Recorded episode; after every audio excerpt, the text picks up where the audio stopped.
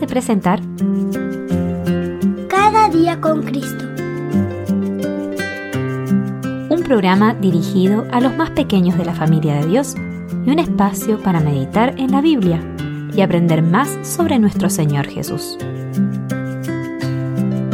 Este podcast es una iniciativa de granosdevida.cl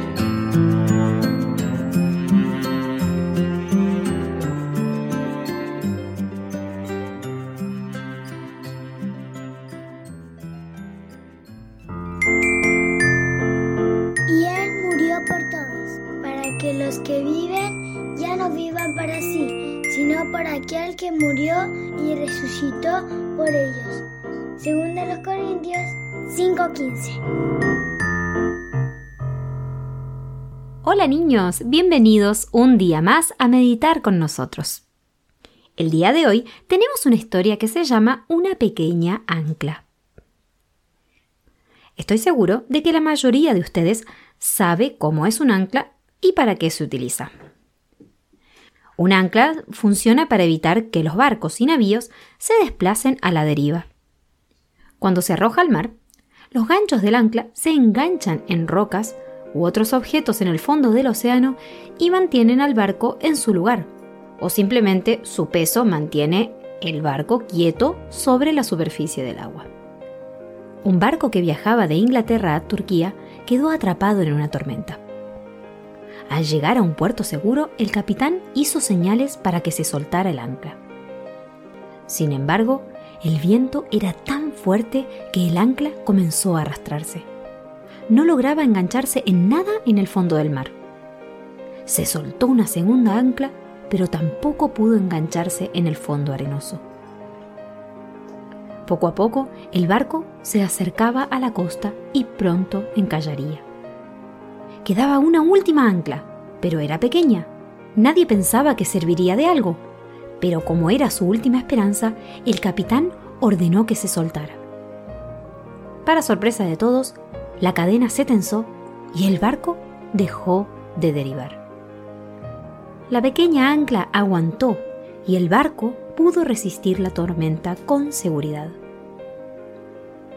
Al día siguiente, cuando los marineros levantaron las anclas, las dos anclas grandes salieron fácilmente porque nunca se habían enganchado en el fondo. Pero al levantar la pequeña ancla fue diferente.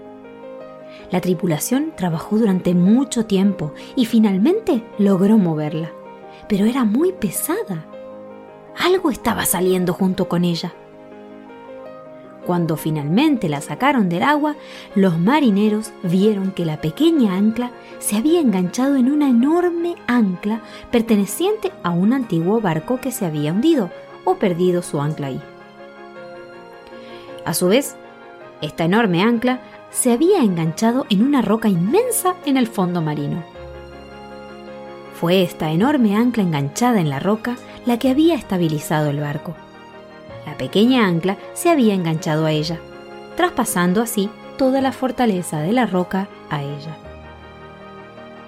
¿Qué estás utilizando como ancla para tu alma? ¿Es algo que esperas que te sostenga y te dé estabilidad? La esperanza por sí sola no es firme y no se mantendrá. Tiene que estar fija en algo sólido y firme, al igual que la pequeña ancla que se enganchó en la roca. Necesitas poner tu esperanza en la roca de la eternidad, el Señor Jesucristo.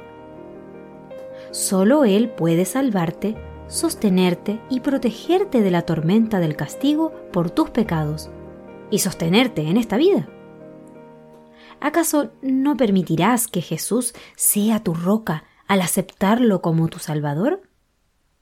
Él es el ancla segura y firme. Hebreos 6:19.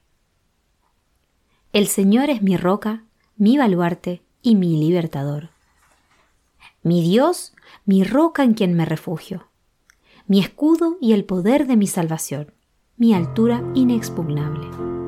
Salmo 18.2 Quiere Jesús que yo brille mientras que viva